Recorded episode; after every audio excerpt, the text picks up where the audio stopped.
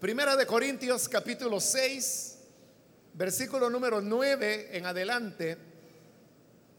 ¿No sabéis que los injustos no heredarán el reino de Dios?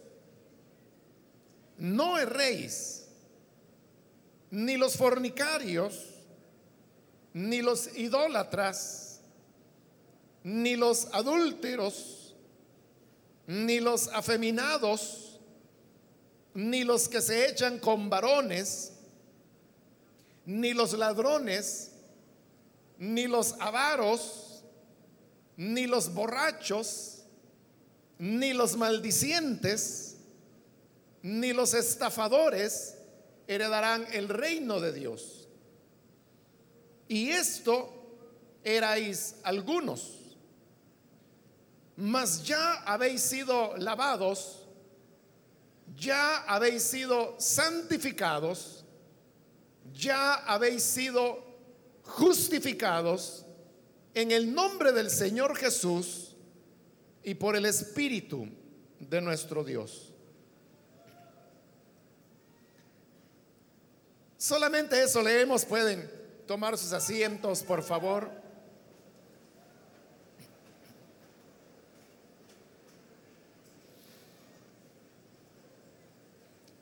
Hemos leído este pasaje de Primera de Corintios donde el apóstol Pablo escribe a una iglesia que estaba ubicada en una ciudad que se llamaba Corinto. Corinto era un puerto y por la misma razón sabemos que los puertos son lugares donde abunda la promiscuidad sexual y son poblaciones que crecen en torno al hedonismo, es decir, alrededor de la búsqueda del placer. Dentro de eso, menciona el apóstol conductas que quienes las practican, afirma él, que no heredarán el reino de Dios. Y él hace una lista. Dentro de la lista, él menciona la fornicación, la idolatría, el adulterio, los afeminados, los que se echan con varones, es decir, homosexuales, ladrones, avaros, borrachos, maldicientes, estafadores. Y al final de la lista vuelve a repetir que las personas que practican estas cosas no heredarán el reino de Dios.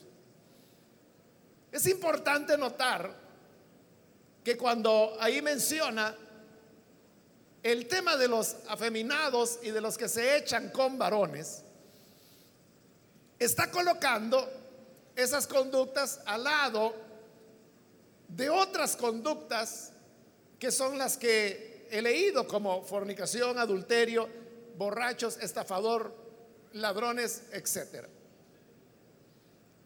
Esto entonces en realidad viene a ser una palabra de esperanza, porque nos dice y nos enseña que los problemas de identidad sexual, es decir, aquellos jóvenes que experimentan una confusión en su identidad sexual y experimentan atracción, por personas de su mismo sexo o por personas de ambos sexos, lo que están viviendo y experimentando es una práctica de pecado.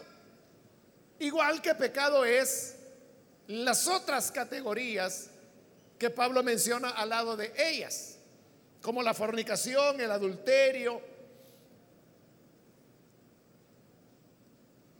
el ser codicioso o avaro, borracho, maldiciente, ladrón o estafador. De la misma manera que una persona no puede argumentar que nació siendo ladrón o que desde que tengo memoria, yo recuerdo que ya era estafador. O sea, eso no lo puede decir alguien que practique estas conductas, tampoco puede decirlas aquel que experimenta una confusión sexual, sino que simplemente Pablo enlista conductas que son pecaminosas. Y eso nos llevaría a la conclusión que las prácticas homosexuales o bisexuales son prácticas que la palabra de Dios presenta como pecado. Pero esa es una muy buena noticia. Eso es algo que genera esperanza porque si la homosexualidad dependiera de condicionamientos genéticos o dependiera de la manera como el genoma se configura en determinadas personas, entonces el homosexual no tendría esperanza.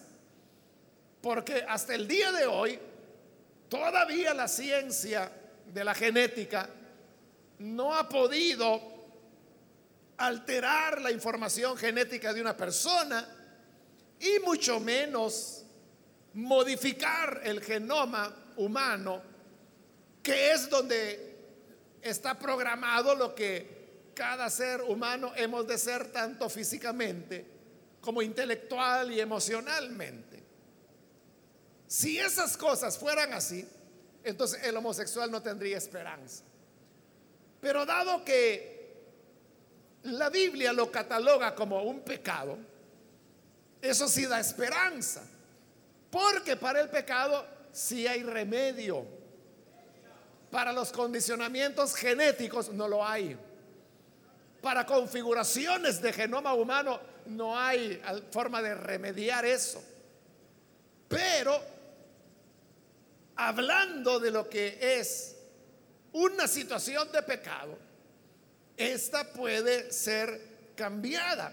Y de igual manera que el adúltero puede dejar de ser adúltero, el borracho puede dejar de ser borracho, el ladrón puede dejar de robar de igual manera, el homosexual puede dejar su estilo de vida para cambiarlo de una manera diferente. Y no solamente es que se pueda, de hecho era la experiencia que los corintios habían tenido. Por ello es que en el versículo 11, Pablo les dice, y esto erais algunos es decir, que a los corintios a los cuales Pablo ahora escribe, le dice, algunos de ustedes eran ladrones, eran avaros, eran borrachos, eran afeminados, eran homosexuales. Mas ya, dice, habéis sido lavados, ya habéis sido santificados ya habéis sido justificados en el nombre del Señor Jesús y por el Espíritu de nuestro Dios. Es decir, que las personas que vivían de esa manera y habían adoptado esos estilos de vida pecaminoso, en Cristo habían recibido una transformación de la vida tal que ese estilo de vida era ya asunto del pasado. Y ahora eran personas que en Cristo habían sido lavadas, santificadas y justificadas. Es decir, la salvación había llegado a ellos y esta salvación había transformado totalmente a las personas. Si uno se pregunta, ¿realmente el Evangelio puede cambiar la vida de una persona homosexual? La respuesta es positivamente sí. Le puede cambiar. Prueba lo tenemos ahí, es de lo que Pablo está hablando.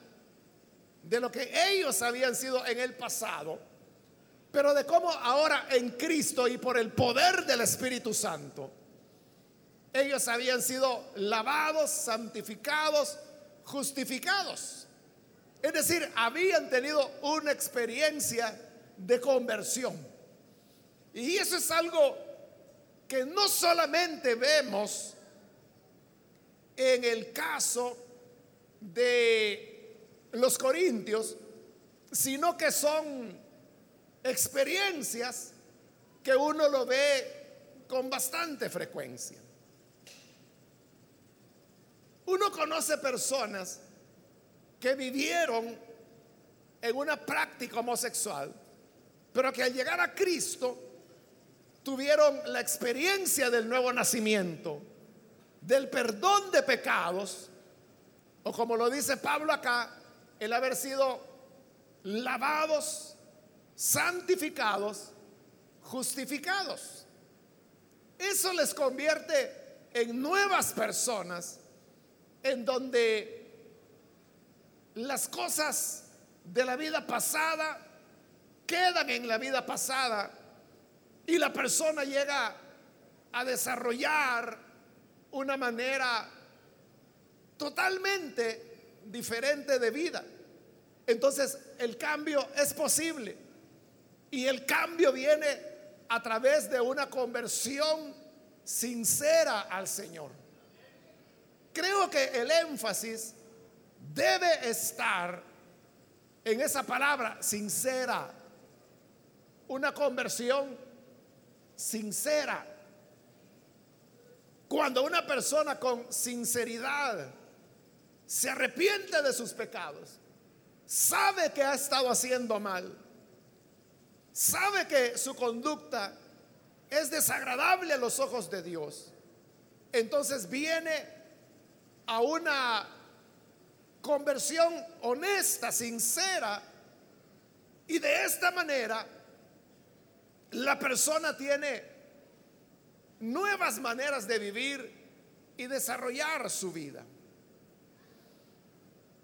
Recuerdo hace como un año aproximadamente que un joven, adolescente realmente, él, bueno, él no vino, sino que en realidad la mamá lo trajo a la fuerza. Porque él tenía un problema de identidad sexual. Y de la mamá quería que yo se lo resolviera y entonces trajo al muchacho. Pero desde que él entró, él me dijo, mire, yo estoy aquí porque mi mamá me engañó. Ella me dijo que íbamos a ir a pasear, pero me trae aquí. Y no solo me trae aquí, sino que me dice que ha preparado una reunión con usted. Ah, sí, le dije yo.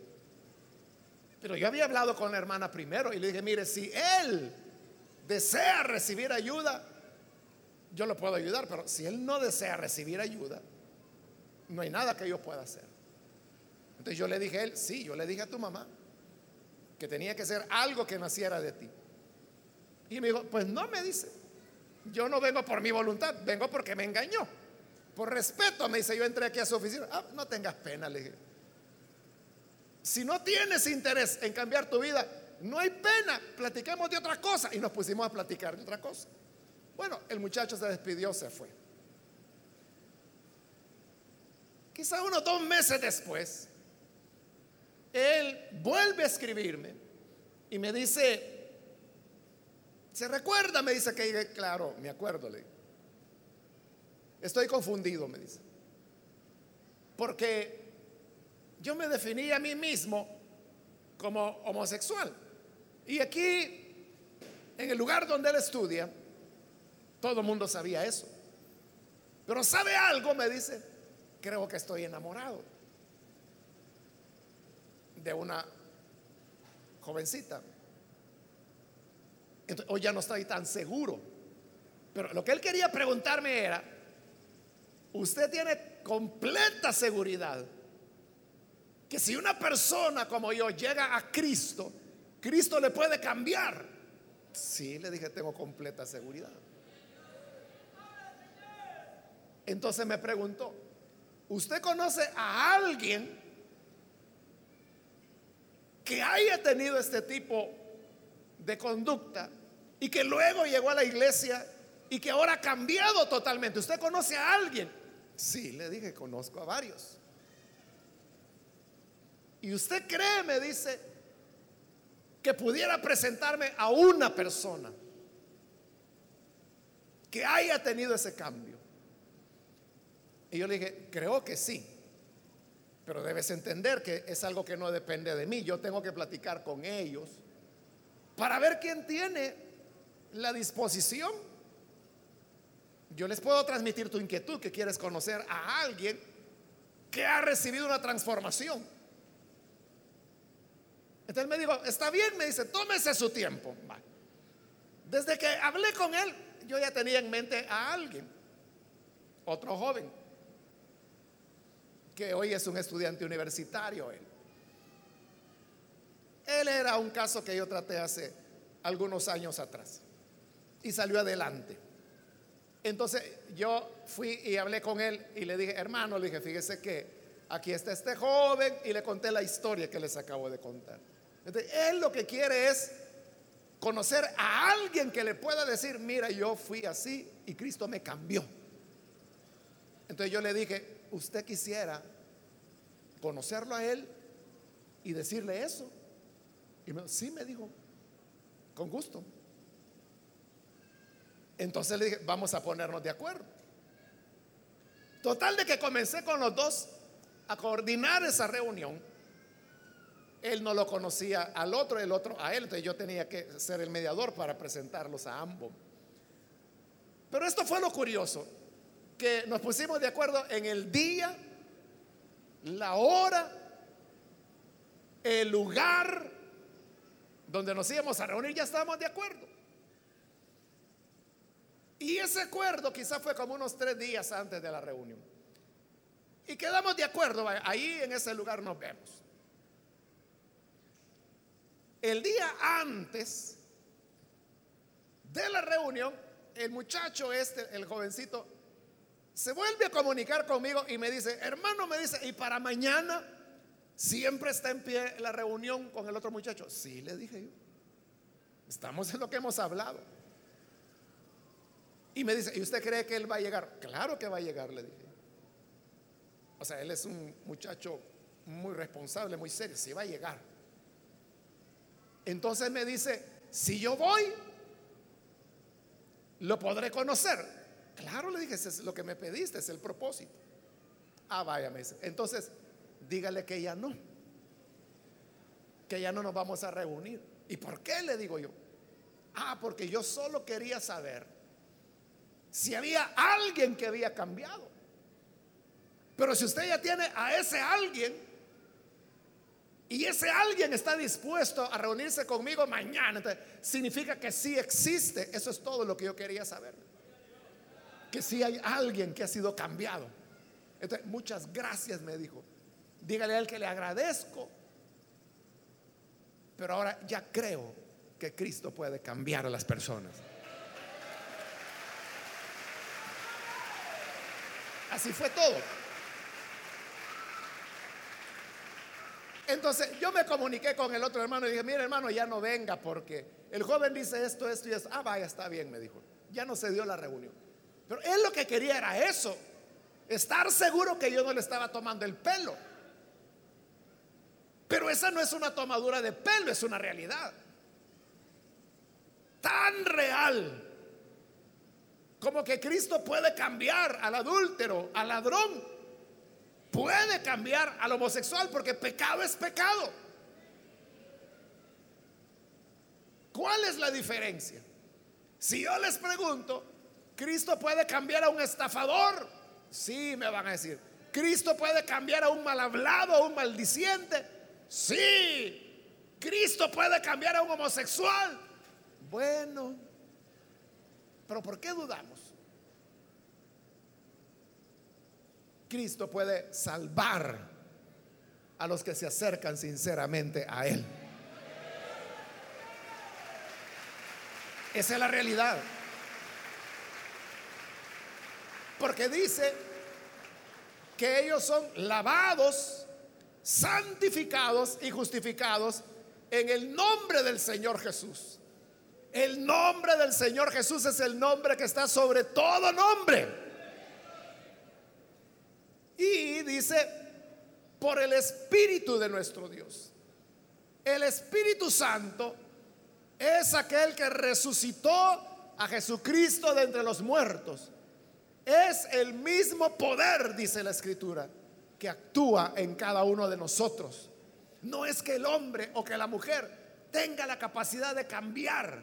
El borracho no puede cambiar, el ladrón no puede cambiar, el adúltero no puede cambiar, el homosexual no puede cambiar, el afeminado no puede cambiar. Solamente el poder de Jesús y el poder del Espíritu Santo lo puede transformar. Es Él quien lo hace. Ahora, está bien. Entonces Cristo salva, Cristo transforma a las personas. Pero eso nos lleva a otra pregunta. Algún muchacho, alguna señorita dirá, yo creo eso. Yo creo que Cristo puede perdonar, salvar, lavar, santificar, justificarme, como dice ahí. Pero ¿por qué si yo soy cristiano o ya creí en Jesús, ya lo recibí como Salvador, ¿por qué yo no puedo cambiar? ¿Y por qué yo continúo? Aunque me he arrepentido, le he pedido perdón a Dios. Me he reconciliado muchas veces con Él. Y siempre vuelvo al mismo tipo de conducta. ¿Por qué sucede eso? Sucede porque es importante entregarse a Cristo, como también es importante reconciliarse con Él cada vez que le fallamos. Pero también es importante qué hacemos después de haber creído en Él o qué hacemos después de habernos reconciliado. Porque yo les digo esto, el reconciliarse con Dios perdona el pecado de la persona. El que se reconcilia sinceramente con Dios, Cristo le perdona. Pero no cambia la persona. No cambia la persona. Por eso es que alguien puede reconciliarse 15, 20, 30, 40 veces si quiere. Y va a seguir igual. Porque tan importante como reconciliarse es qué hace la persona después de haberse reconciliado.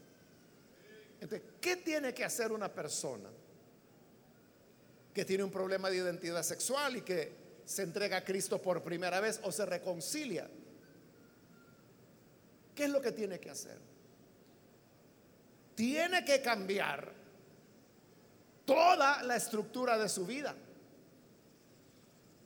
el estilo de vida que ha construido. Porque cada persona, de acuerdo a su pecado, construye su estilo de vida. El borracho, que es una de las cosas que se mencionan ahí, construye su vida en torno a su alcoholismo. Y su vida le afecta todas las áreas de su vivir. Igual el estafador, igual el maldiciente, pero igual el afeminado igual el homosexual. Entonces, ¿qué es lo que hay que hacer? Después de creer en Cristo o reconciliarse con Él, hay que cambiar esa estructura de vida. Y un elemento fundamental para iniciar ese cambio es que hay que cambiar el tipo de amistades que se tienen. Así como el alcohólico se hace amigo de otros borrachos. El adúltero es amigo de otros adúlteros. El estafador es amigo de otros estafadores. El maldiciente es amigo de otros de boca sucia también. Igual es el afeminado y el homosexual. Construye su círculo de amistades en personas con personas que tienen la misma inclinación o el mismo tipo de conducta. Entonces, alguien que anda buscando a Dios puede reconciliarse y decirle, Señor, me arrepiento, ayúdame, quiero cambiar. Y después de hacer la oración, se va con sus amigos. Y esos amigos solo tienen un tema. Y se relacionan solamente en torno a su estilo de vida. Así nadie va a poder sobrevivir. ¿Qué es lo que tiene que hacer la persona? Cambiar sus amistades. Tiene que romper con esas amistades. La persona pudiera decir, pero si yo rompo mi amistad con ellos, ¿quién les va a hablar de Cristo? En este momento no te preocupes por eso. En este momento lo que importa es que tú salgas adelante. Cuando hayas salido adelante, ya podrás ayudar a otros. Pero si tú no logras salir, no digas que vas a estar hablándoles de Cristo. No lo has hecho en todo este tiempo. Entonces, hay que romper esas amistades. Romper amistades pasa por decisiones tales como cerrar redes sociales, cerrar grupos de chats, puede implicar incluso cambiar número de teléfono o dejar de tener teléfono. Es decir, cuando hay un rompimiento, es cuando la persona comenzará a salir adelante porque mientras continúe con amistades con las cuales comparte el mismo estilo de vida, no va a salir adelante.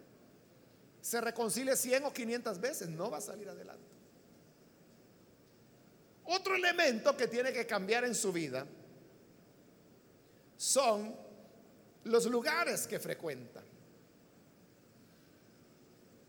El borrachito frecuenta la cantina. El adúltero frecuenta los moteles, lugares así de ese tipo. Igual el homosexual. Tiene sus lugares donde se reúnen, sus discotecas, sus bares, sus lugares de encuentro. Entonces, si una persona quiere cambiar, tiene que alejarse de esos lugares. Si no lo hace, no va a poder salir nunca. Y todo el tiempo va a estar diciendo, es que es mi naturaleza, es que yo soy así, es que desde que tengo uso de razón yo ya era así, es que aunque yo quiera cambiar, no puedo. ¿Y cómo va a cambiar? Si conserva las mismas amistades, si frecuenta los mismos lugares donde solo hay un tema y donde todo es, gira en torno a lo mismo. Y son lugares de encuentros, de encuentros homosexuales. Entonces, la persona tiene que cambiar los lugares que frecuenta. Así como debe cambiar amistades y sustituirlas por amistades que le aprovechen.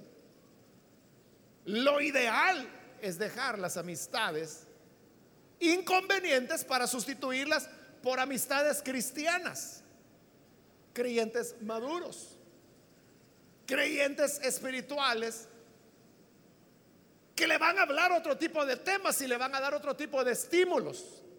Igual hay que cambiar los lugares que se frecuentan en lugar de visitar el bar homosexual, la discoteca homosexual, la tienda homosexual, la cafetería homosexual el barrio tal donde se reúnen en tal lugar, el parque donde están los homosexuales, en lugar de esos lugares. Cambiar por lugares diferentes. Las personas pueden decir, es que vea, yo trato de dejar esto, pero me buscan. Quizá tengo en la frente un nombre que dice, soy homosexual, y por eso me buscan. No, no es que te busquen, es que tú estás en los lugares donde hay esa búsqueda de encuentros. Si estás ahí, la gente sabe por qué estás ahí. Saben cuál es tu preferencia. No es que tengas un rótulo en la frente. es que no estás viviendo el Evangelio como debe ser. Debe haber un cambio de los lugares que se frecuentan. No significa que la persona no pueda ir a un centro comercial o no pueda ir a tomarse un fresco en alguna cafetería, pero tiene que saber escoger esos lugares. Otro elemento que debe cambiar la persona es la manera como administra su tiempo. El homosexual es una persona nocturna. Entonces, está condicionado al desvelo. No es una persona que se acuesta temprano y que tampoco se levanta temprano. Se acuesta tarde y se levanta tarde. Entonces, su tiempo lo tiene condicionado a la nocturnidad. Porque es la hora cuando se reúnen, cuando van aquí, cuando van allá. Es la hora cuando están intercambiando mensajes a través de las redes y pueden llegar a las 12, 1, 2 de la mañana. Mientras la persona siga en eso, podrá creer siete veces en Jesús si quiere y no va a cambiar. Hay que cambiar la administración del tiempo. Y la persona puede decir, es que vea, si yo me acuesto a las 10 de la noche no me da sueño. Claro, ¿cómo te va a dar sueño si ya te condicionaste de otra manera? Pero comienza a corregir eso. Puedes comenzar por levantarte muy temprano. Así para la noche estarás cansado. Y si haces eso por tres, cuatro días, te aseguro que el quinto día, a las 10 de la noche, estarás bien dormido. Ahí es donde se van introduciendo los cambios en cómo se maneja el tiempo, en cómo lo empleamos. También otro elemento que hay que cambiar es el tema del el uso del dinero. Cuando hay un pecado presente, afecta cómo esa persona administra el dinero.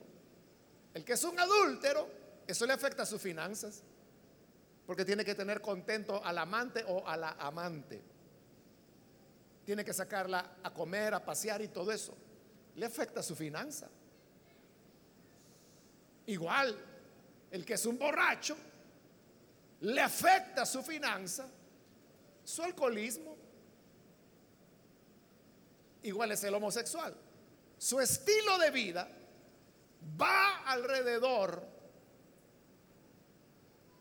de conductas que le demandan dinero, porque no van a estar en una discoteca de gratis, no van a estar en un bar de gratis. En la búsqueda de ese estilo de vida, el manejo de su dinero se ve afectado. Entonces resulta que la persona no, le alcanza su presupuesto, está endeudado o va adquiriendo deudas. Hay que cambiar la manera como se administra el dinero también. Y esto pasa por hacer un presupuesto. Y este debe ser un presupuesto limpio. Cuando digo limpio me refiero a que van elementos que todos debemos enfrentar en la vida, como pagar un alquiler o la cuota de una casa, energía, agua, educación, ropa, alimentos, medicamentos, o sea, todo lo que implica un presupuesto de hogar. Pero si el dinero se usa conforme a eso, ya no habrá, ya no quedará para ir al bar, para ir a la discoteca. Eso está cambiando la vida de la persona. Entonces vean, no es tanto el enfocarse en el asunto específico, es que yo tengo esta conducta, ¿cómo hago para cambiarla? Y comienza a concentrarse en la conducta. Lo que tiene que hacer es cambiar toda la estructura de su vida que le condiciona esa conducta. En la medida que va cambiando amistades, lugares que frecuenta, va cambiando el uso del tiempo, el uso del dinero. En esa medida, la estructura de su vida va cambiando Y eso le permite poder ir avanzando hacia un estilo de vida diferente. Porque está debilitando los elementos que le conducen y le inclinan al pecado. Y va fortaleciendo elementos que le van a guiar hacia conductas acordes con la moral cristiana. Otro aspecto importante que también debe cambiar la persona que quiere salir adelante es que tiene que renunciar al consumo de pornografía. Porque el homosexual consume pornografía homosexual. Entonces, si se está echando gasolina al fuego, el fuego nunca se va a apagar. La persona tiene que tener una renuncia al consumo de la pornografía, de cualquier tipo de pornografía. Y debe preguntarse, ¿a través de qué medio recibe esos materiales? Hoy lo más usual es el tema del Internet. Y esto puede ser desde un celular, una tablet, una laptop, una computadora de escritorio. Pero siempre hay un canal. Entonces, lo que la persona tiene que hacer es romper ese canal para poder vencer el tema de la pornografía, porque mientras no lo haga, él mismo se está haciendo daño, ella misma se está haciendo daño. Entonces debe existir un rompimiento. Eso puede pasar incluso por la necesidad de cancelar la suscripción de internet. Lo cancela y se acabó. Y ya. Y si una persona dice, pero es que yo soy estudiante y yo necesito el internet porque estoy estudiando bachillerato o estoy en la universidad. Bueno, en ese caso, si lo necesitas para estudiar, pon la pantalla en la sala de la casa y trabaja siempre que haya gente en tu casa, siempre que esté tu familia. No te vayas a encerrar a la habitación con la laptop o con la tablet o con el teléfono. Trabaja en la sala donde pasan la familia o en el comedor, donde cualquiera puede ver qué es lo que tienes en la pantalla. Y de esa manera tú te proteges, haces tu trabajo, pero te proteges. Esto que estoy mencionando son pasos decisivos que la persona tiene que dar. Pero tiene que darlos para poder salir adelante. De otra manera no lo hará. Y quiero terminar esta serie de recomendaciones hablando de la importancia que la persona tiene que buscar por lo menos un amigo o una amiga cristianos a quien pueda darle cuentas, rendición de cuentas. Es decir, la persona viene, busca a alguien de su confianza y le dice, yo tengo este problema, tengo esta lucha, pero estoy luchando por salir adelante. Entonces yo quiero que usted me ayude oyéndome, aconsejándome, y entonces decide, decide voluntariamente darle cuentas. Eso puede ser una vez por semana o dos veces por semana. Entonces le dice, bueno, me he sentido así, o he logrado dar este paso, estoy mejorando, o por el contrario, siento debilidad, siento que voy a resbalar. Y ahí es donde el amigo le dice, pues no, oremos, oremos. Yo oraré por ti. Saldrás adelante. Reprendamos a Satanás. O él le puede decir, mira, ten cuidado con esa amistad. Córtala. Jesús dijo, es mejor que saques el ojo que te es ocasión de caer y que entres ciego al reino de los cielos y no que con tus dos lindos ojos vayas al infierno. Está hablando de radicalidad.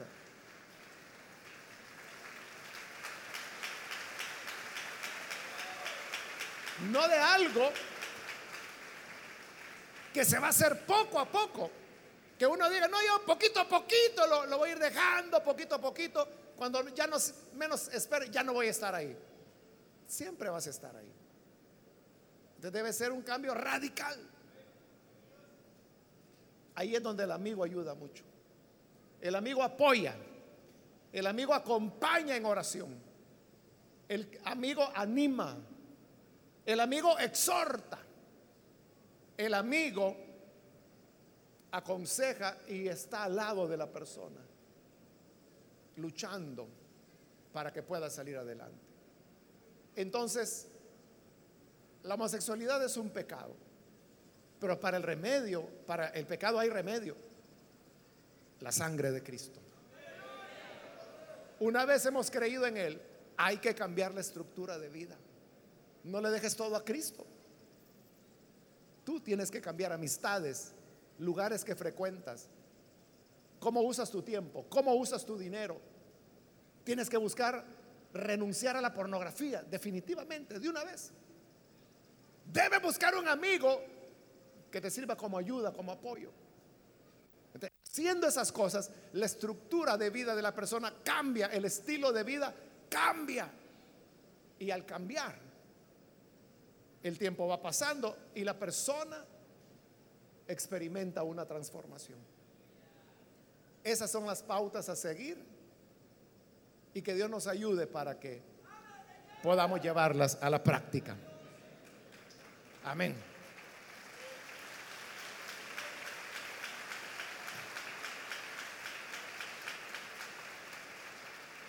Vamos a orar, vamos a cerrar nuestros ojos. Teniendo nuestros ojos cerrados, yo quiero hacer una invitación si hay con nosotros algún amigo o amiga que todavía no ha recibido al Señor Jesús como Salvador. Pero si este es su caso, yo quiero invitar a cualquier persona que por primera vez necesita venir para creer en el buen Salvador. Ahí en el lugar donde está puede ponerse en pie en señal que desea recibir al Hijo de Dios. Y nosotros vamos a orar. Cualquier muchacho o muchacha que ha escuchado la palabra de Dios, palabra que nos muestra y nos enseña que en Cristo se encuentra la salida. En Cristo está la respuesta y la salvación. Si queremos ser santificados. Queremos ser lavados. Queremos ser justificados por el Señor.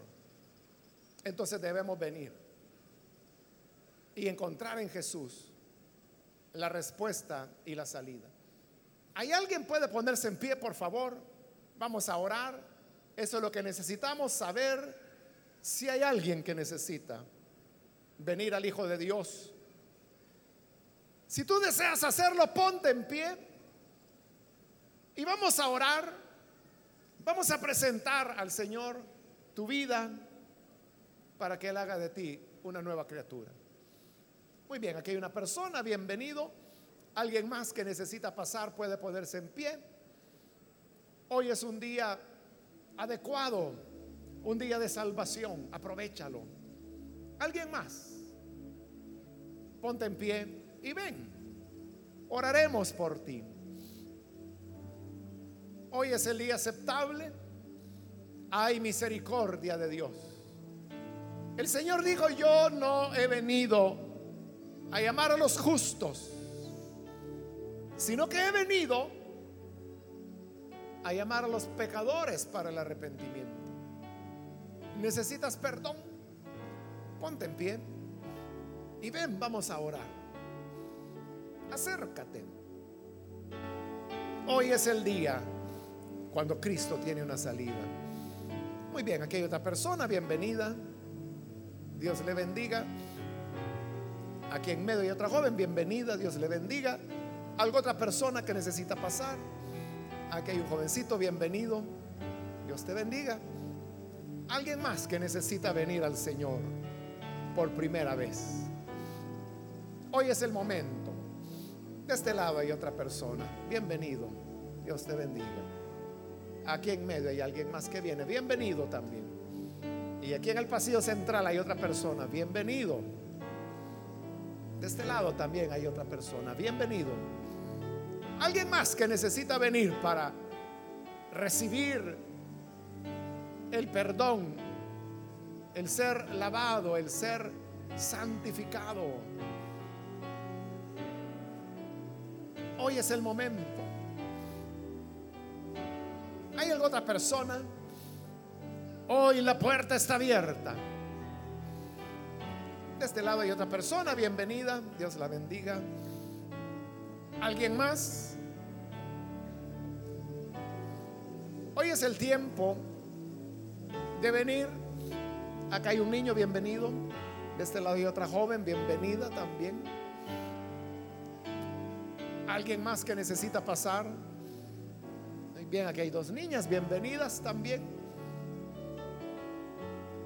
Otra persona que necesita recibir la gracia de Dios. Bien, aquí hay otro jovencito, bienvenido también. ¿Alguien más? Hoy es el día, el tiempo para recibir perdón y transformación. Acá en medio hay otra joven, bienvenida también. Quiero aprovechar e invitar, si hay con nosotros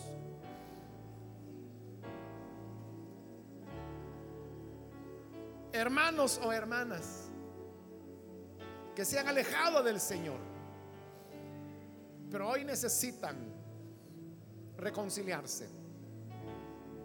De igual manera puedes pasar. Ponte en pie. Lo has intentado muchas veces. Hoy hemos hablado de medidas prácticas a tomar. Herramientas que puede llevarte en tu corazón para que las cosas esta vez sean diferentes. ¿Quieres reconciliarte? Ponte en pie y pasa. Muy bien, aquí en medio hay un joven, bienvenido. Aquí hay otro muchacho más que pasa, bienvenido también. Alguien más que necesita pasar. Hoy es el día. Acá hay otro joven, bienvenido. Aquí adelante hay otro muchacho, bienvenido también. Aquí hay otra persona más que pasa, bienvenido. Aquí en medio hay otro hombre que pasa, bienvenido. Otra persona.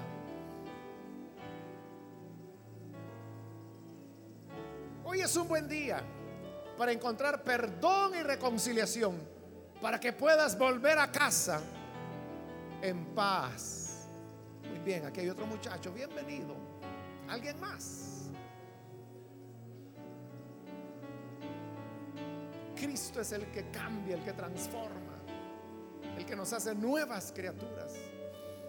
Bien, aquí hay una niña, bienvenida también. ¿Alguien más? De este lado hay otro jovencito, bienvenido. Y aquí hay una joven, bienvenida también. ¿Algo otra persona? Vamos a orar, pero si hay alguien más, hoy la puerta está abierta, puedes venir. Acá hay una joven, bienvenida también. ¿Alguien más?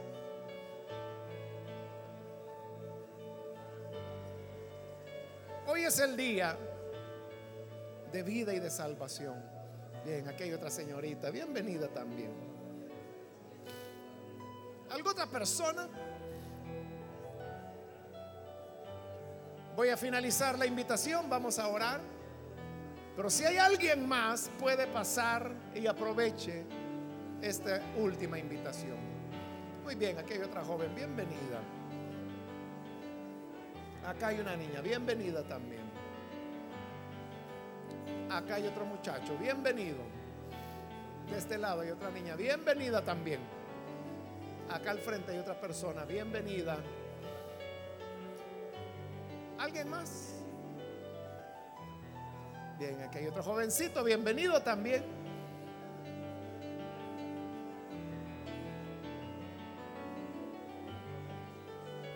¿Alguien más que aprovecha esta última invitación? Ponte en pie y ven, vamos a orar. Ven con confianza. Muy bien, aquí hay otro muchacho, bienvenido. Lucha cada día de tu vida. Esfuérzate, pon en práctica las herramientas que hemos mencionado. Si en el pasado lo has intentado y has fracasado, piensa, piensa. Cambiaste amistades, cambiaste lugares que frecuentas, cambiaste tus horarios, cambiaste la administración de tu dinero renunciaste a la pornografía. Si no lo hiciste, por eso estás como estás. Pero hoy puedes tener un nuevo comienzo.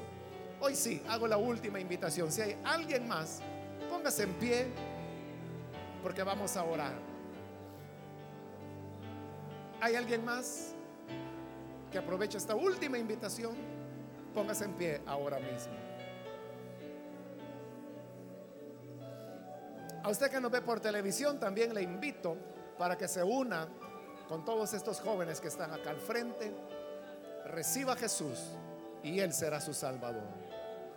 Señor, te damos las gracias por tu gran bondad, por cada persona que está aquí al frente. Y también, Padre, yo te pido por todos aquellos que a través de televisión, de radio, o del internet están escuchando y abren sus corazones para creer en ti. Padre, cámbiales, transfórmales. Tu Señor viniste para libertar a los cautivos, para cambiar la vida de aquellos que honestamente y con sinceridad se entregan a ti. Transforma a cada una de estas personas que tu gracia, tu paz pueda estar con ellos. Libértales, rompe cadenas, rompe amistades perjudiciales y que sean libres para que puedan gozarse y puedan decir que las cosas viejas han pasado porque tú, Señor, las hiciste todas nuevas.